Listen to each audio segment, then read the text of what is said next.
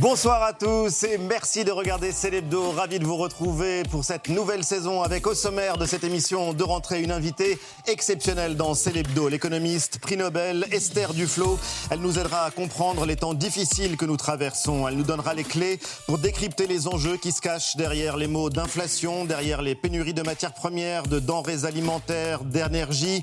Elle publie Esther Duflo une série de livres illustrés pour expliquer la pauvreté aux enfants et aux plus grands, comment lutter contre ce qui n'est pas une fatalité. Esther Duflo nous rejoindra dans un instant. Une saison en enfer, c'est la fin d'un été de tous les excès sur le plan climatique, canicule, sécheresse, incendie, autant de signes de l'accélération du réchauffement climatique et de l'urgence d'agir. La solution passerait-elle par ce qu'on appelle la sobriété? Réponse de l'une de nos grandes scientifiques, elle était l'invitée vedette du séminaire gouvernemental de mercredi. La climatologue et membre du bureau du GIEC, Valérie Masson-Delmotte, sera notre invitée.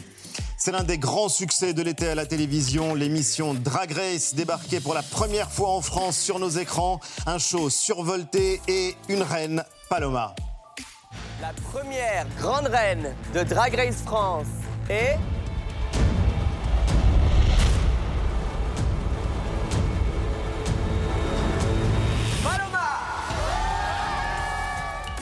Paloma est en tournée dans toute la France avec la troupe de Drag Race et nous serons en duplex avec Paloma depuis le Casino de Paris, juste avant le début d'un spectacle festif, lumineux et qui se joue à guichet fermé. Et puis après 20h, Revoir Paris, c'est le titre du dernier film d'Alice Vinocourt, film poignant inspiré des attentats du 13 novembre. Il a marqué le dernier festival de Cannes. À l'affiche, Virginie Efira et Benoît Magimel. Revoir Paris arrive en salle mercredi, bande annonce. Le matin, très tôt, j'ai reçu un appel de l'hôpital. Tu avais été transporté, tu étais blessé, je suis venu te voir. Je suis passé dans la rue du restaurant, il y avait des fleurs et plein de dessins d'enfants. C'était comme un couloir dans lequel les gens défilaient. Est-ce que vous pouvez vous asseoir ailleurs? C'est là où mes parents étaient assis. Une histoire d'amour, de reconstruction et de solidarité aussi. La réalisatrice Alice Vinocourt sera l'invitée de la suite de Célébdo. Célébdo, c'est parti.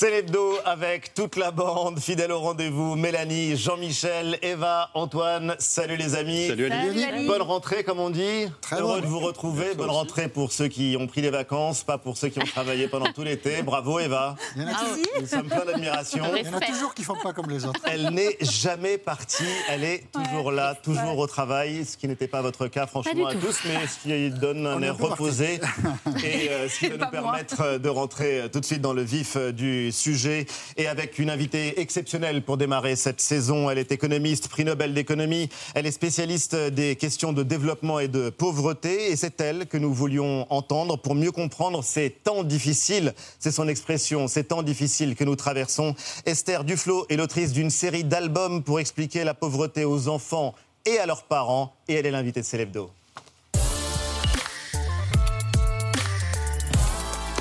Bonsoir, Duflo Bonsoir. et bienvenue, prix Nobel d'économie. Vous enseignez aux États-Unis au très prestigieux MIT et on vous doit cette euh, collection de livres pour enfants qui sont accessibles dès 5 ans. Et Antoine le confirmait tout à l'heure, euh, c'est l'expérience, l'expérience d'un père et l'expérience d'un père d'un enfant de 5 ans. Ils sont illustrés par euh, Cheyenne Olivier. C'est des histoires de Nilou, Afia, Oula, Bibir, Nesso, des histoires pour briser les préjugés. Une première question, une prix Nobel d'économie, ancienne conseillère de Barack Obama, qui décide de s'adresser aux enfants, aux tout petits. D'où a pu venir cette idée un peu bizarre Oh, la vérité, c'est que j'ai toujours voulu écrire pour les enfants. Mais euh, on peut ne se permettre de n'écrire que pour les enfants que quand on est prêt, qu'on a vraiment des choses à dire. Donc il fallait d'abord que je, je remplisse un peu mon, mon- Mais comment est-ce qu'on parle d'économie aux plus petits Déjà, les adultes ont le plus grand mal à comprendre euh, des mots qui pourtant sont employés euh, tous les jours et on va y venir parce que vous allez nous aider euh, à les, à les décrypter. Mais comment est-ce qu'on raconte la pauvreté, par exemple, aux petits-enfants? Comment est-ce qu'on rentre dans le sujet de l'économie, du monde dans lequel on vit avec les gamins? Par l'histoire, par la fiction, par des personnages qui ont une, une, une vie, j'espère, et, et leur propre personnalité, leur propre caractère. Euh, et qui ont des problèmes qui sont différents des enfants d'ici, mais aussi certains problèmes qui sont similaires qui sont similaires parce que il y a justement ce qui euh, concerne les enfants des pays en voie de développement, des pays les plus pauvres euh, et que vous connaissez très bien. Il y a aussi ce que nous vivons de ce côté-ci euh, de l'Atlantique, dans l'une des régions les plus riches du monde. Et pourtant, ce sont des temps difficiles que nous traversons avec évidemment la période après Covid, avec évidemment la guerre en Ukraine qui se poursuit. On parle d'inflation record, les mots pénurie et, de crise sont, sont, tout le temps dans nos, dans nos esprits. Quelle est la clé pour comprendre ces phénomènes, Esther Duflo il n'y a pas de clé ou de solution miracle ou d'explication de, à tout. Donc, euh, tous les problèmes compliqués qu'on rencontre, que ce soit celui de la grande pauvreté, que ce soit celui du changement climatique, même euh, de la hausse des prix alimentaires, etc., c'est une série de, questions. Et ce que j'ai fait dans tout mon travail, toute ma vie, c'est d'essayer d'exploser de, les problèmes qui ont l'air euh, très difficiles, très macro, très abstraits, et de les transformer en problèmes beaucoup plus précis, beaucoup plus concrets, qu'on peut comprendre mieux et auxquels on peut trouver des solutions. Et de ce point de vue-là, cette série est aussi très naturelle bah, dans la lignée de mon travail, puisque chaque album est une histoire, un problème, une solution ou plusieurs. Et on va y venir. Alors celui euh, qui, euh, lui, pour le coup, a essayé de décrire aussi la période que nous euh, traversons, c'est le président de la République, Emmanuel Macron. Il a employé cette formule la semaine dernière en Conseil des ministres.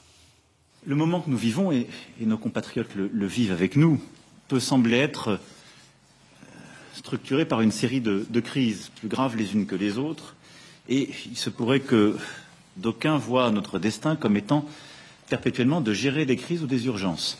Ce tableau que je fais là, cette fin de l'abondance, cette fin de l'insouciance, cette fin des évidences, montre que c'est au fond une grande bascule que nous vivons, face à laquelle, évidemment, nos compatriotes peuvent réagir avec beaucoup d'anxiété. Et donc, face à cela, je pense que nous avons quelques devoirs. La fin de l'abondance, qu'en pense euh, la spécialiste de la pauvreté, le grand basculement?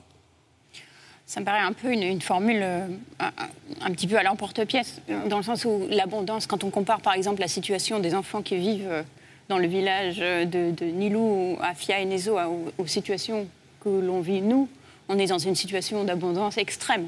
En quelque sorte, c'est l'abondance de nos pays qui est en partie responsable du changement climatique qui cause ou qui va causer des difficultés bien plus grandes dans les pays pauvres. On va y en parler tout à l'heure, évidemment. Donc il est important, de, bien que je ne veux pas euh, nier le, fait que les temps sont difficiles pour, pour nous dans les pays riches aussi, mais en comparaison avec ce qui est vécu dans les gens, pour les gens dans les pays pauvres, c'est... Euh, Formule à l'emporte-pièce, pour vous, c'est une évidence de dire qu'on est sorti de l'insouciance, qu'on est sorti de l'abondance? Non, ce que je veux dire, c'est que on est encore, au contraire, c'est qu'on n'en est pas sorti. On est, il faut qu'on se rende compte, malgré nos difficultés, il faut qu'on se rende compte qu'on est encore dans l'abondance. Comparé, pour nous, l'inflation, c'est pénible parce que ça peut-être qu'on ne peut pas partir en vacances, peut-être que c'est difficile pour la rentrée. Je ne veux pas nier ces difficultés, mais pour quelqu'un qui vit euh, euh, en Afrique, par exemple, l'inflation, c'est une hausse des prix alimentaires de 13% depuis, euh, depuis un an. Euh, c'est souvent la différence entre trois repas par jour euh, pour, pour la famille ou euh, certaines personnes qui ne mangent pas à certains des repas. Donc on voit quand même la différence, ce que c'est de vivre dans une société qui est structurellement une société d'abondance, qui est la nôtre, et de faire face à des difficultés dans cette circonstance, par rapport à vivre dans des situations, dans des sociétés qui sont un petit peu à la limite de toute façon, où ces crises, que ce soit le Covid, la guerre en Ukraine ou les crises climatiques qu'on a vécues cette année, se rajoutent à euh, une situation plus difficile au départ. Mais l'inflation, c'est vrai que c'est une réalité bon, de ce côté-ci euh, de l'Atlantique, je le disais, euh, puisque vous êtes en France depuis quelques semaines. On parle d'inflation record dans la zone euro. Tout le monde se pose la question de savoir si ça va durer. Jusqu'à quand ça va durer? Je sais que vous n'aimez pas jouer les oracles, contrairement à beaucoup d'économistes, mais vous comprenez l'inquiétude, l'anxiété dont parlait Emmanuel Macron? Je comprends euh, parfaitement cette anxiété.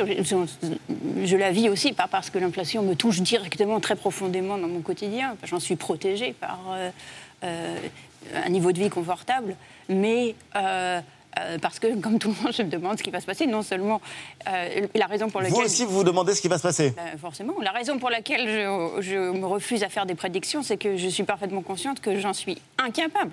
Et ce qui est quand même très frappant dans l'inflation qu'on vit aujourd'hui, c'est que 9 économistes sur 10 à peu près n'ont absolument pas vu venir et n'ont pas vu que, que, ça risquait d'être un problème. Et vous disiez justement que les mots d'inflation, de pénurie n'ont absolument pas le même sens là où on se trouve sur la planète. En France, en tout cas, il y a des mesures parce que la dimension politique, elle est essentielle dans votre travail, la dimension de l'action sociale également. Le gouvernement a multiplié des mesures ces derniers temps, Mélanie. Exactement, pour éviter que nos factures ne déraillent davantage. C'est le fameux bouclier tarifaire. Alors, je vous en cite quelques-unes. Il y a eu le, gel euh, des prix du gaz, le plafonnement à 4% de l'augmentation euh, des prix de l'électricité, euh, des ristournes sur le, carburant ou la revalorisation des, prestations, des prestations sociales. En tout, ça fait plus de 20 milliards d'euros de mesures votées, non sans mal d'ailleurs, cet été par le Parlement. Est-ce que ce sont de bonnes méthodes d'accumuler des mesures comme ça? Ça a commencé d'ailleurs depuis un bon moment, voilà Ou euh, est-ce que, euh, je ne sais pas, la question ne se pose pas plus du côté, par exemple, des salaires plutôt que euh, de ces mesures-là?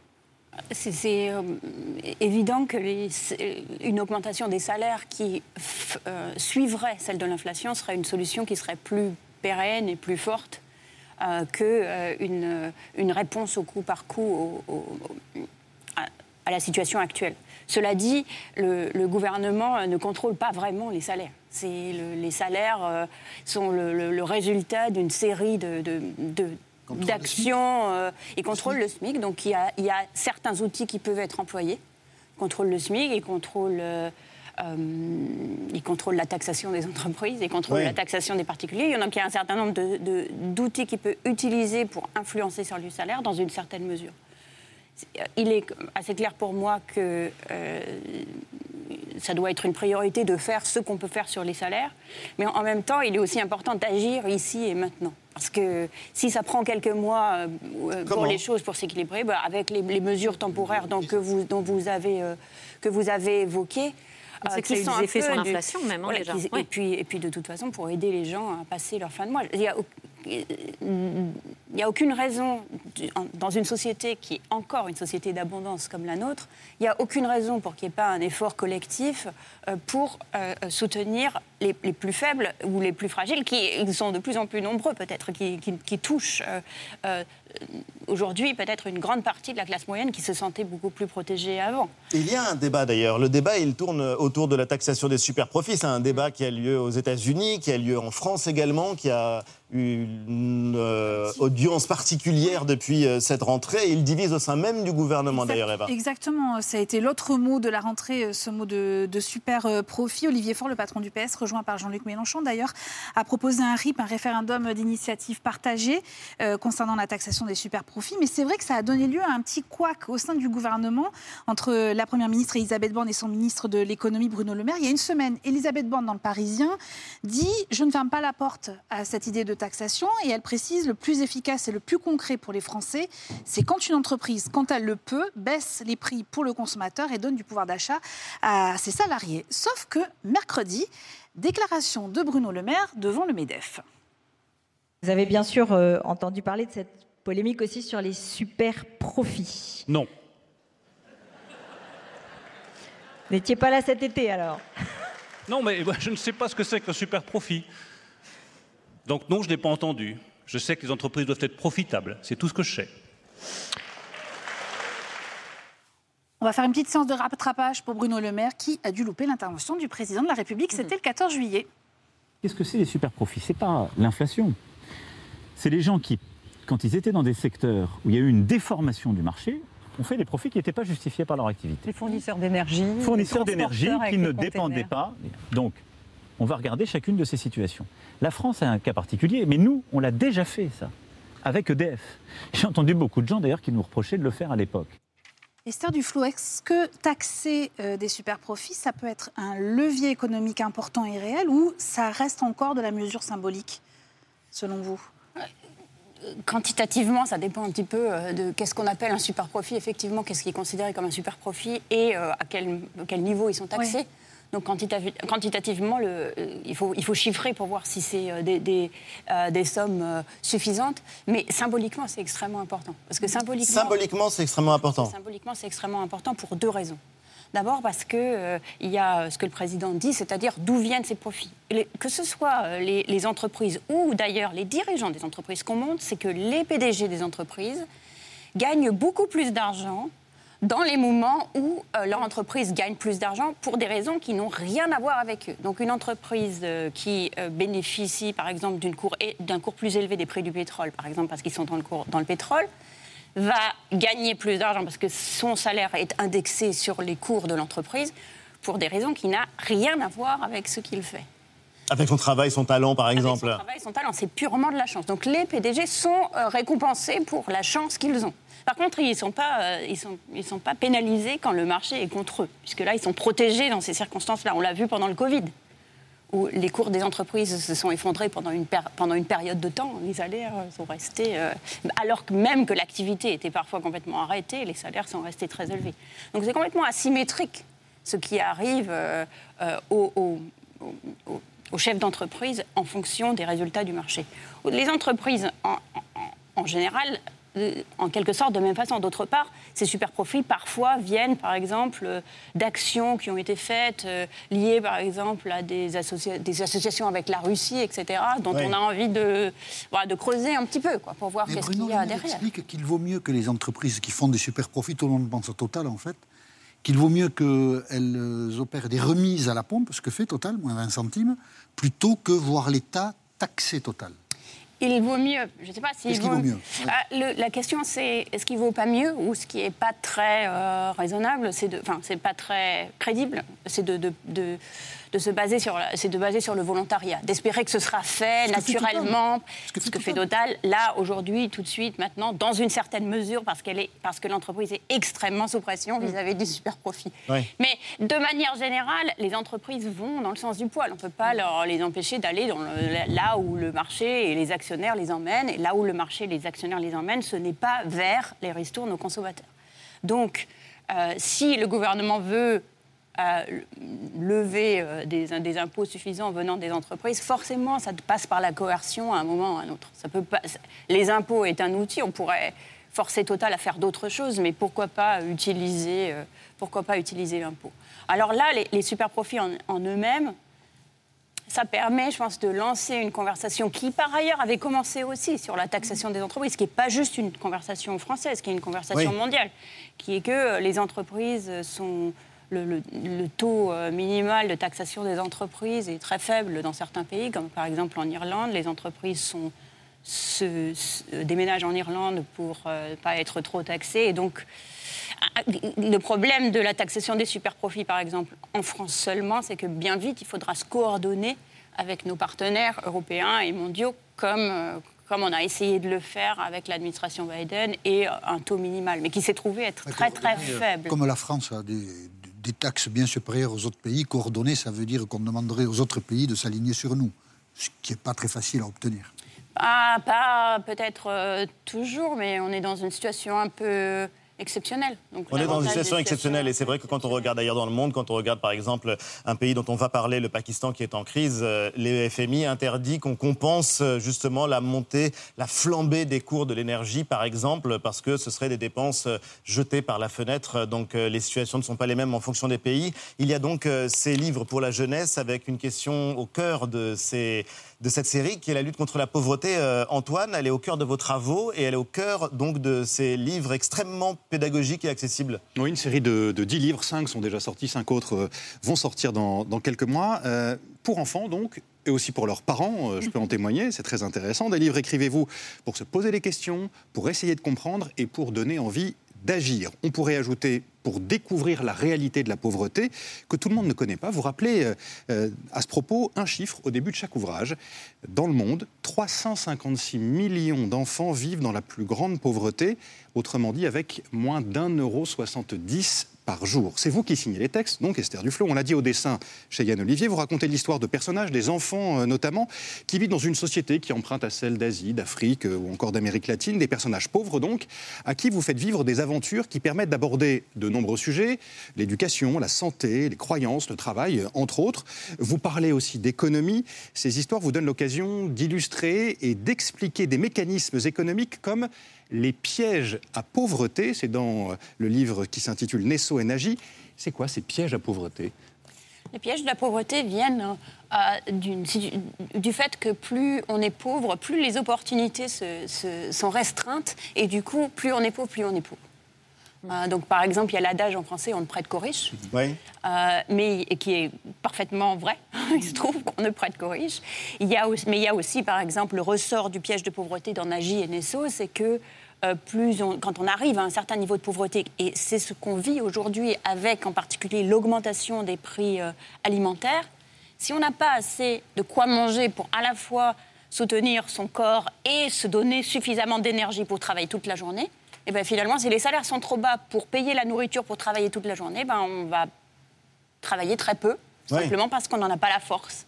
Et du coup, on va vivre une vie extraordinairement pauvre. Pour les à gamins, elle-même. justement aller moins à l'école ou en tout cas avoir plus de mal à, à étudier. Euh, Mais comment est-ce qu'on sort de ces pièges de la pauvreté? Vous, vous avez créé euh, un laboratoire d'action, euh, mais c'est une question qui se pose pour des centaines de millions d'enfants à travers le monde, Esther Duflo.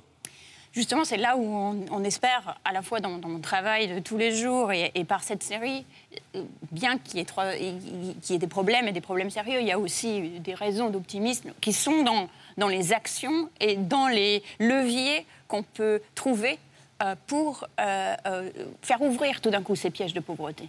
Donc, par Par exemple, bah, par exemple, dans Nagy et Nesso, c'est individuel puisque c'est de partir en ville.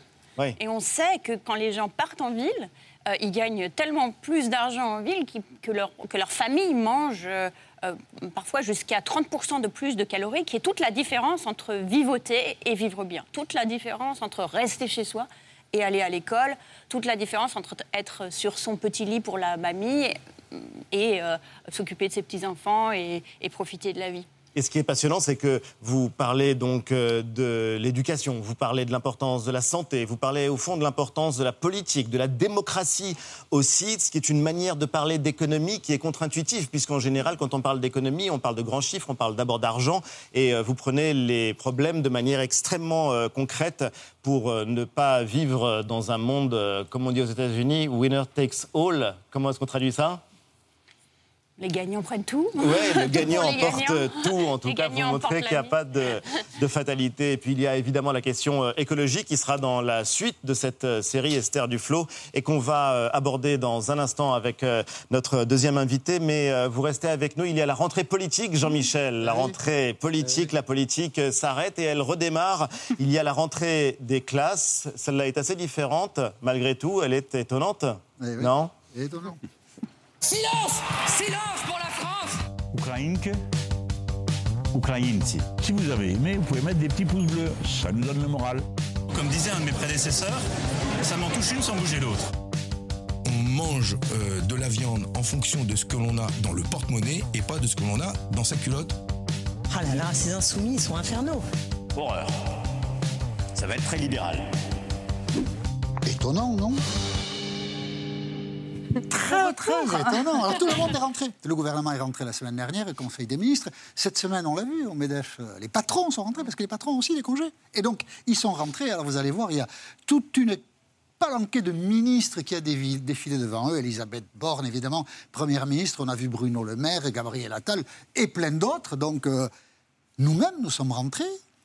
Et maintenant que tout le monde est là, qu'est-ce qu'on attend? On attend ce truc qu'Emmanuel Macron a annoncé juste au début de la campagne des élections législatives. Le Conseil national de la refondation, CNR, qui fait référence au Conseil national de la résistance, ça va se tenir jeudi prochain, 8 septembre. Alors, on va discuter de quoi? On va discuter effectivement de la transition écologique. Qu'est-ce qu'il faut faire? Du grand âge euh, be- Beaucoup de questions économiques, sociales. A priori, ce Conseil ne devrait décider de rien. Qui va participer à ce Conseil national de la refondation?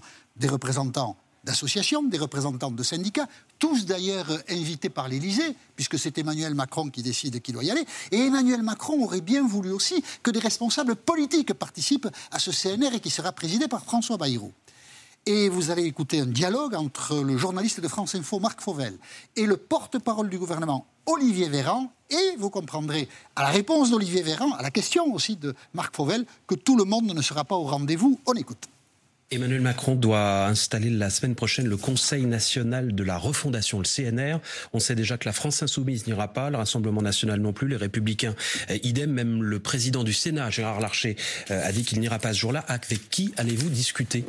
D'abord, nous avons discuté à, à Marcoussis, qui est un Oui, lieu emblématique. ça, c'est le haut lieu- moi, c'était le le, qui. le haut lieu du, haut lieu du, le haut lieu du rugby, qui était, montre l'esprit collectif, l'esprit d'ouverture et les valeurs qui vont avec, euh, qui sont celles du, du rugby. De vous à moi, hein, c'est étonnant. Qu'est-ce qu'il va en foutre Marc aussi Il n'y a, pas- il y a pas à Paris euh, des endroits quand même plus c'est traditionnels pour accueillir la politique. Enfin. En attendant la refondation, euh, il y a de nouvelles questions qui émergent, Jean-Michel. Bien sûr, avec euh, la crise climatique, l'été que l'on a vécu. Alors, des questions qu'on ne se posait pas, en fait. hein. Euh, les piscines privées, il n'y a plus d'eau, il y a moins d'eau, les nappes phréatiques sont très bas. Est-ce qu'il faut continuer à remplir les piscines? Pire que ça, est-ce qu'il faut interdire les piscines privées? Dialogue entre Apolline de Malherbe et Julien Bayou, le patron des Verts, sur BFM. Est-ce que demain, vous dites, s'il y a trop de sécheresse, on ira, pourquoi pas, jusqu'à interdire les piscines privées Mais vous comprenez que c'est l'absence d'action sur l'écologie qui fait qu'aujourd'hui, on ne peut plus euh, utiliser l'eau. Donc vous ne me dites pas non. Je vous dis pas non. Et non, il dit pas non, donc il dit presque oui. Et puis, regardez aussi ce compte Twitter, l'avion d'Arnaud. Il y a des gens. Alors, la Bernard Arnault. Bernard Arnault. La technologie, l'avion de Bernard, pardon. Et donc c'est Bernard, Arnault. La technologie le permet qui piste les jets privés. Voilà euh, où ils vont. Alors on se rend compte qu'en une journée, euh, voilà, ils vont euh, Paris, Biarritz, Milan, Rome, ils vont de tous les. Biarritz. Et donc, est-ce qu'il Biarritz, bien sûr. Est-ce que moi j'ai été à Biarritz. Est-ce qu'il faut interdire les jets privés? Ce sont des questions. Les piscines privées, les jets privés, est-ce qu'il faut interdire tout ça? Toutes ces questions ont été accueillies par des sarcasmes, globalement. hein. C'est-à-dire, oh, quelle bêtise, mais bien sûr que non. Mais il faudra quand même se poser. Est-ce qu'on peut continuer à utiliser l'eau comme on l'utilisait Ou est-ce qu'il faudra des restrictions? Bien sûr qu'il en faudra. Et des sévères, probablement. Et, et si Bernard Arnault, euh, à Biarritz, on peut y aller autrement qu'en jet Eh ben, ben oui, peut-être qu'il faudra lui dire aussi, euh, mon cher Bernard, c'est ce qu'il faut faire. Donc euh, aujourd'hui, on rigole de ces questions-là, mais demain, sans doute, on les traitera avec beaucoup plus de sérieux. Étonnant, non? Et on va en parler, euh, Esther Duflo, une saison euh, en enfer cet été qui n'est toujours pas terminée. Sécheresse, canicule, incendie, feux de forêt qui ont euh, marqué cette saison. Et c'est le moment d'agir face à la crise climatique. C'est ce qu'a dit la climatologue du GIEC, Valérie Masson-Delmotte, au ministre, réunie mercredi. Et elle est l'invitée de Célébdo.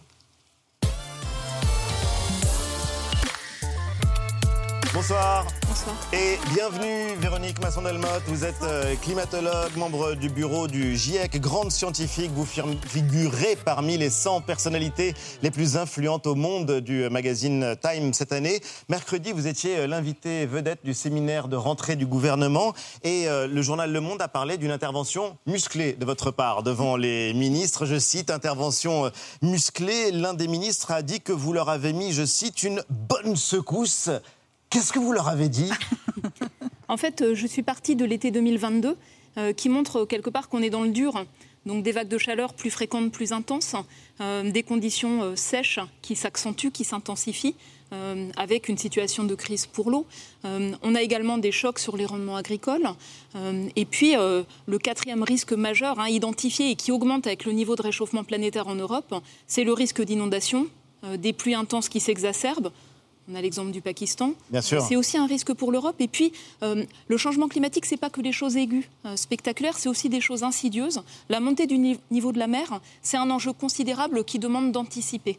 Donc, j'ai souligné à la fois l'urgence, euh, la gravité de la situation, euh, mais aussi les leviers d'action, euh, à condition de s'appuyer aussi sur ces éléments de connaissance euh, pour euh, construire des stratégies pour être plus résilients et puis construire une économie sobre en carbone de manière juste et en s'appuyant sur la nature. Alors, avant de vous laisser euh, dialoguer euh, l'une et l'autre, euh, j'aimerais juste qu'on comprenne, et sans cynisme ni naïveté, on est en 2022 et le gouvernement a encore besoin qu'on lui ouvre les yeux et qu'on lui explique qu'il y a urgence écologique, urgence climatique. En fait, euh, cette thématique-là, elle a été seulement récemment euh, intégrée dans les programmes du lycée. Il y a un tronc commun, climat, énergie, société en terminale, mais les jeunes personnes avec lesquelles j'ai discuté cet été ne l'avaient pas traité en cours. Ce n'était pas une priorité dans les programmes. Oui. Ça ne fait pas partie de la formation initiale standard dans les écoles, dans les universités, dans les formations techniques. Mais les ministres, ils sont Voilà. pas au lycée.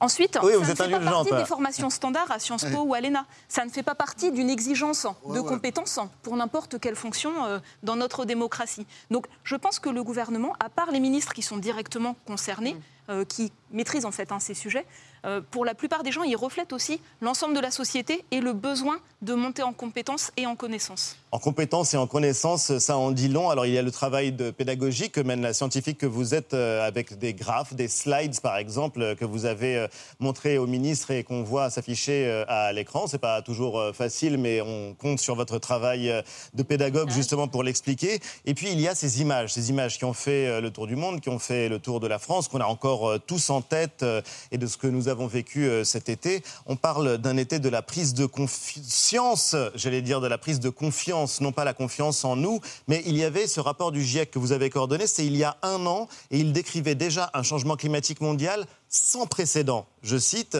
aux conséquences irréversibles, nous ne sommes pas prêts pour affronter ces événements qui arrivent, qui sont arrivés, qui vont arriver. Bah, on l'a vu, en fait, on était en gestion de crise après crise. Euh, nos villes, elles ne sont pas adaptées, nos écoles ne sont pas adaptées à des températures euh, qui peuvent atteindre 40 degrés même en Bretagne, euh, simplement pour pouvoir étudier correctement, pour pouvoir se reposer la nuit, pour ceux qui ont un travail physique ou un travail difficile. Notre manière de produire, d'utiliser l'eau, on voit bien que euh, ben, n'était pas adaptée pour cette situation de, pénurie grave. Et donc, il y a cet enjeu majeur qui est de s'appuyer sur les connaissances qui existent, de les renforcer pour réfléchir aussi à comment euh, anticiper pour euh, avoir euh, un développement qui soit résilient en France comme partout dans le monde sur l'eau, quelle forêt replanter, Oui. de quelle manière, de sorte à s'assurer qu'elle soit plus résiliente. On ne va pas simplement gérer ça avec Mais des canadaires et de des manière pompiers. en fait, hein. caricaturale. Mais Esther Duflo, dans ce livre, qui est un livre important, un livre majeur, vous parlez de la clim. Quand il fait chaud, pourquoi tout simplement ne pas allumer la clim? Je vous le dis vraiment de manière provocante parce que c'est un sujet que vous avez exploré et sur lequel vous avez travaillé. C'est un sujet qui illustre très bien le, le, le- le dilemme qui est que parfois euh, la solution au problème immédiat fait partie du problème dans le long terme.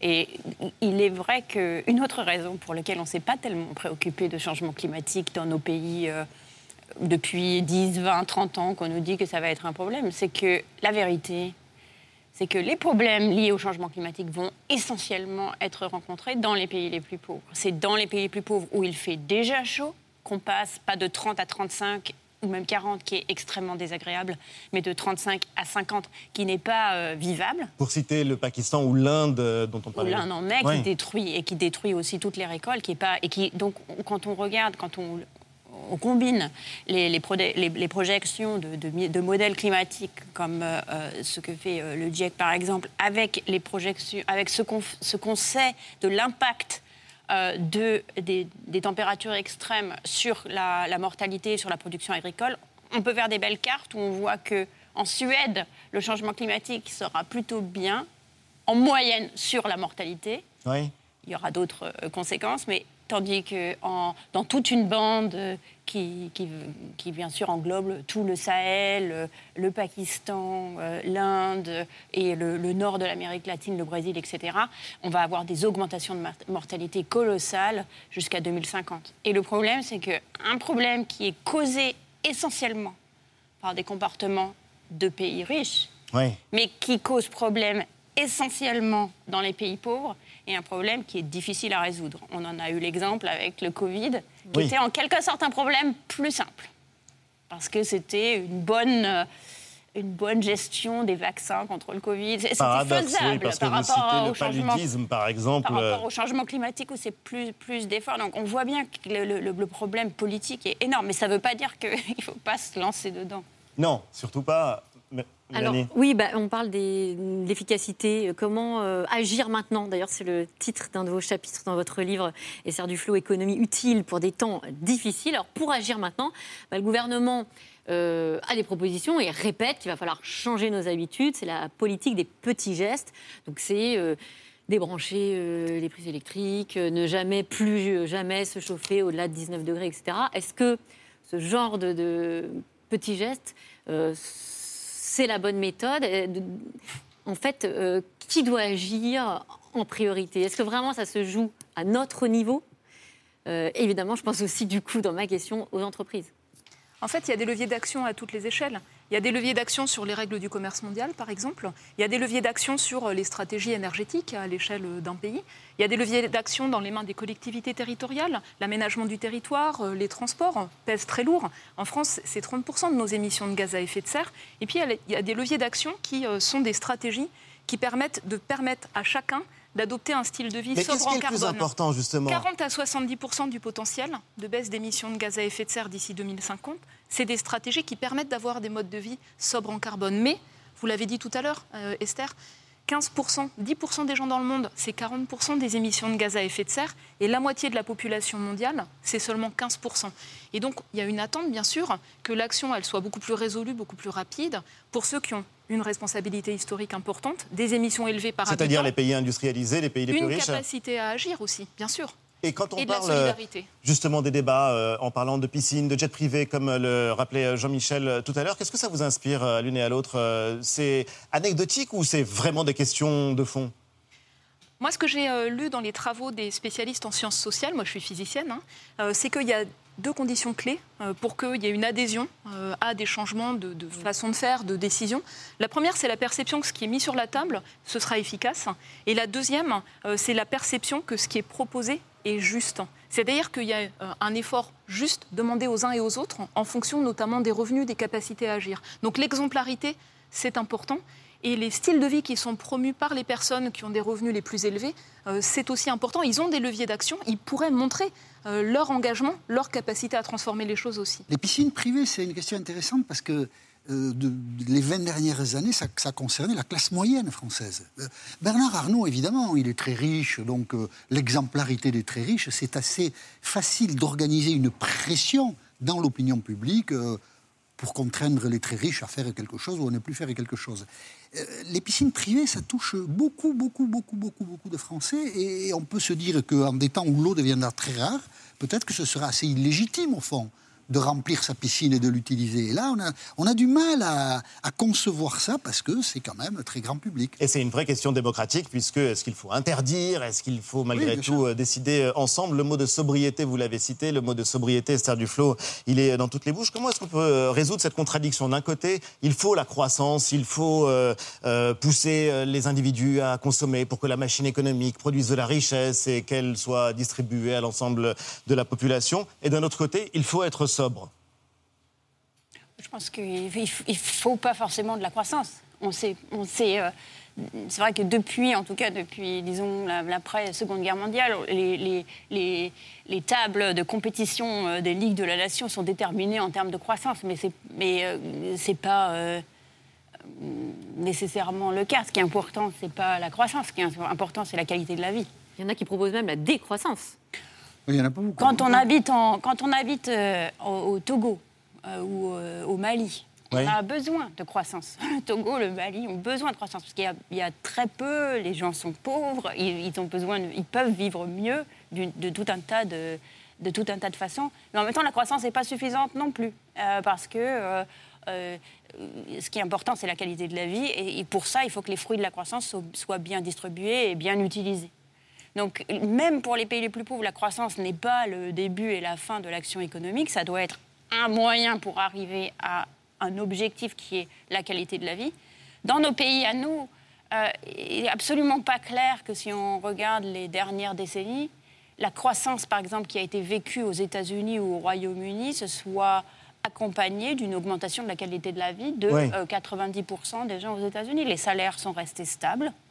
Euh, les, Et les inégalités se sont les creusées. inégalités se sont creusées. L'espérance de vie euh, des 40-50, même avant le Covid, euh, baissait depuis les années euh, euh, 2000, euh, 2005 à peu près. Donc on voit bien qu'il y a un- un- la croissance n'est pas suffisante au, au bien-être. Cette contradiction, le mot sobriété, ça veut dire qu'on ne change pas de modèle. On fait juste un petit peu moins de dégâts, mais en tout cas, il n'est pas question de rompre avec les problèmes de fond.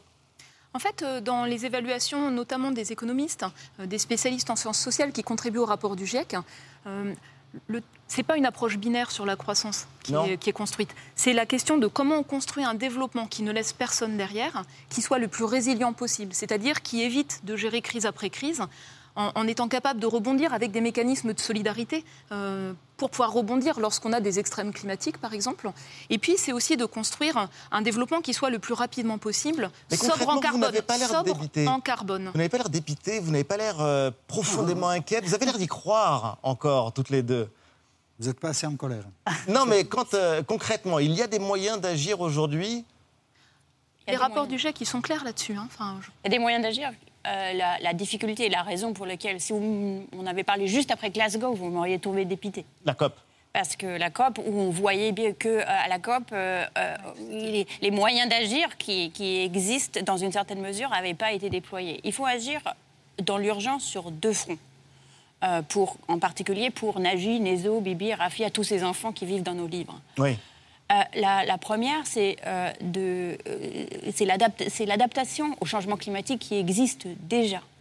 C'est de construire une économie où c'est possible de, vivre aujourd'hui, parce qu'ils vivent, vivent les augmentations de température, les désastres qui sont liés avec aujourd'hui. Et la deuxième, c'est de permettre pour ces pays pauvres de euh, dépasser certaines technologies obsolètes, comme par exemple le charbon, pour passer directement à des technologies plus propres, euh, qui, euh, comme le solaire par exemple, qui peuvent à la fois limiter les émissions, réduisant ainsi pour nous tous le changement climatique, et aussi par là même réduire la pollution qui tue même, Oui. même aujourd'hui. Et tout ça, c'est quand même une question de gros sous dans une certaine mesure. Pas, pas seulement, parce qu'il faut savoir comment l'utiliser bien, mais quand même dans une certaine mesure. Il y a des engagements qui ont été pris à, euh, à Paris, À des engagements de Paris. qui n'ont pas été réalisés, qui ont été plus ou moins repris à Copenhague, qui n'ont pas été réalisés, et qui n'ont même pas été repris à Glasgow. Et ça, c'était quand même euh, un petit peu hallucinant politiquement, en particulier en sortant de la crise du Covid, où on avait bien, on aurait dû réaliser qu'on était un monde, que euh, la maladie d'Afia devient la maladie de, de, de tous, euh, dans oui, le partout 11e sur la planète. Est- Mais euh, Véronique Masson-Delmotte, il y a Valérie, quelque pardon, chose justement. Valérie, pardon, mais euh, il y a quelque chose de frappant dans cette euh, euh, contradiction, ce côté hallucinant dont parlait Esther Duflo. C'est justement ce qu'on est en train de vivre aujourd'hui. Oui, avec le charbon. Alors en Europe et notamment en France, il y a des centrales à charbon qui avaient été fermées pour des raisons euh, environnementales et qui rouvrent. Euh, c'est le cas de celle de Saint-Avold en Moselle, qui devrait, euh, dont l'activité devrait reprendre à- avant la fin de l'année, alors qu'elle devait fermer euh, ses portes. Et tout ça pour faire face à une pénurie énergétique. Comment on peut sortir de cette situation qui paraît totalement contradictoire Et est-ce que vous avez parfois l'impression de parler dans le vide? Alors, parler dans le vide, non. Moi, ce que je vois, c'est monter en fait en puissance euh, une prise de conscience vraiment très profonde dans la société, partout dans le monde, hein, dans, dans tous les pays du monde, avec une aspiration à voir se mettre en place des changements beaucoup plus structurants euh, que les petits gestes hein, dont on parlait tout Mais à l'heure. rouvrir des Ça, centrales c'est à très charbon. net. Après, donc, il y a une situation conjoncturelle, la guerre en Ukraine, euh, la, la non-disponibilité des centrales nucléaires, les réservoirs pour l'hydroélectricité qui sont vides. Euh, donc on a vraiment une situation conjoncturelle euh, immédiate. Oui, il parle de Et l'enjeu, en fait, c'est euh, d'aller plus vite, notamment sur le développement de renouvelables, euh, pour gérer la situation intermédiaire. Même si on reconstruit, par exemple, des centrales nucléaires plus tard, il y a une situation intermédiaire. Et euh, moi, je n'ai pas la capacité à faire un diagnostic complet de la situation de crise actuelle, mais j'ai l'impression que ça pousse aussi à aller plus vite dans d'autres domaines. Et puis parfois, on a présenté le gaz comme une énergie de transition. Oui. Euh, brûler du gaz fossile, ça rejette euh, du dioxyde de carbone, hein, ça réduit notre marge de manœuvre pour stabiliser le réchauffement. Euh, les fuites de gaz, elles dégradent la qualité de l'air, elles contribuent à des pics d'ozone, c'est mauvais pour la santé, pour la croissance des végétaux.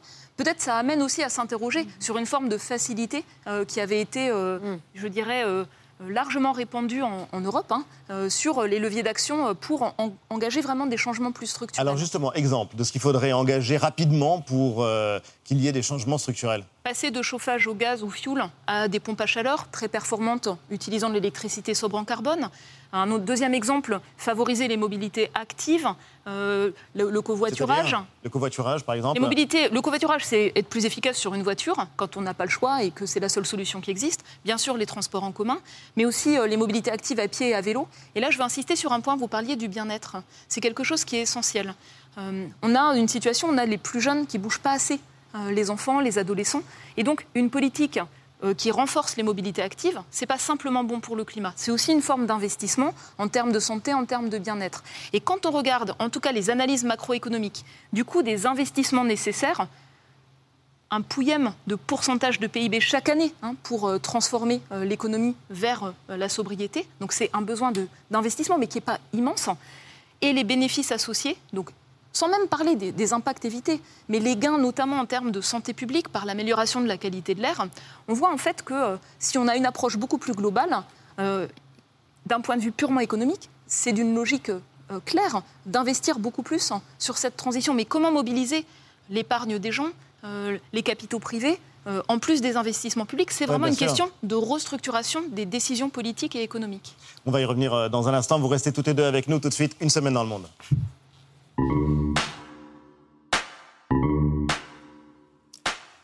À Genève, publication d'un rapport accablant qui dénonce preuve à l'appui les crimes contre l'humanité commis contre les Ouïghours en Chine. Torture, violences systématiques, détentions arbitraires. Jusqu'au bout, les autorités chinoises auront fait pression pour que l'ONU enterre ce texte. Michel Bachelet, la haute commissaire de l'ONU aux droits de l'homme, se sera battue, elle, jusqu'à la dernière minute de son mandat. Pour certains, malgré tout, un réveil trop tardif de l'ONU.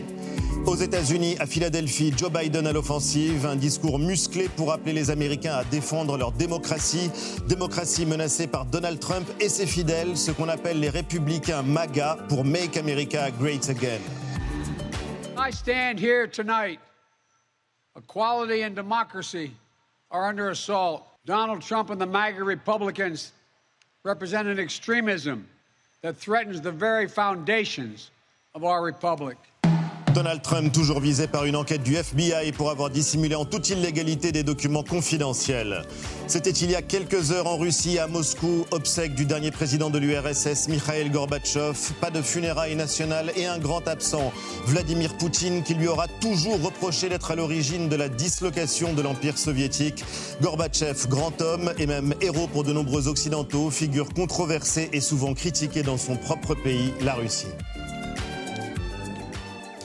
Le débat est vif autour de l'héritage de, Mikhail Gorbatchev, Jean-Michel Oui, il est vif parce qu'en fait, euh, Gorbatchev, personne n'a compris ce qu'il voulait faire. Nous, Européens, nous avons pensé que c'était un démocrate et qu'il voulait rattacher la Russie au grand mouvement des Lumières qu'avait connu l'Europe. Lui, c'était un communiste qui a rêvé dans sa vie que le communisme pouvait être autre chose que, que ce qu'il était en Russie. Et personne n'a compris Gorbatchev, et c'est pour ça qu'il est mort, finalement, lui en étant très triste, et on voit bien que toute son histoire est très triste.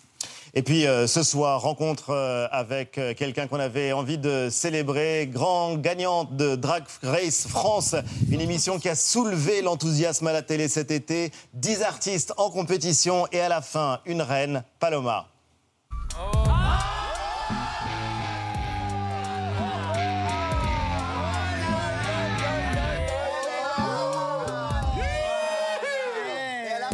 En français, s'il vous plaît. Oh oh. Je crois qu'elle a chaud. Il fait chaud, hein? Oh oh oh oh. Mais oui, mais oui. J'ouvre mon manteau de manière dramatique et en dessous, je porte le look d'intro du Millennium Tour, l'amour naissant, tout en mousseline de soie blanche. Je passe de l'ombre à la lumière, je me sens puissante. Oh La première grande reine de Drag Race France est...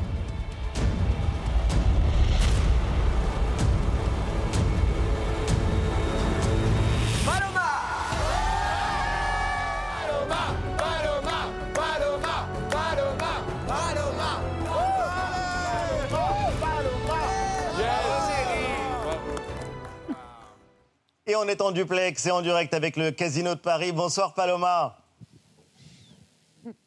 Bonsoir Ali. Et félicitations, merci d'être avec nous euh, ce soir. Après Drag Race, l'émission, il y a maintenant un spectacle exceptionnel, une tournée à guichet fermé partout en France. Vous allez monter sur scène dans quelques minutes. Qu'est-ce que vous ressentez? Euh, un petit peu stressé. Euh, ce n'est que la troisième. On est encore euh, en, rodage à plein d'égards, mais le public est vraiment au rendez-vous, donc très très hâte de fouler la scène. À quoi ressemble le spectacle, Paloma? En quelques mots, est-ce que vous pouvez nous le décrire?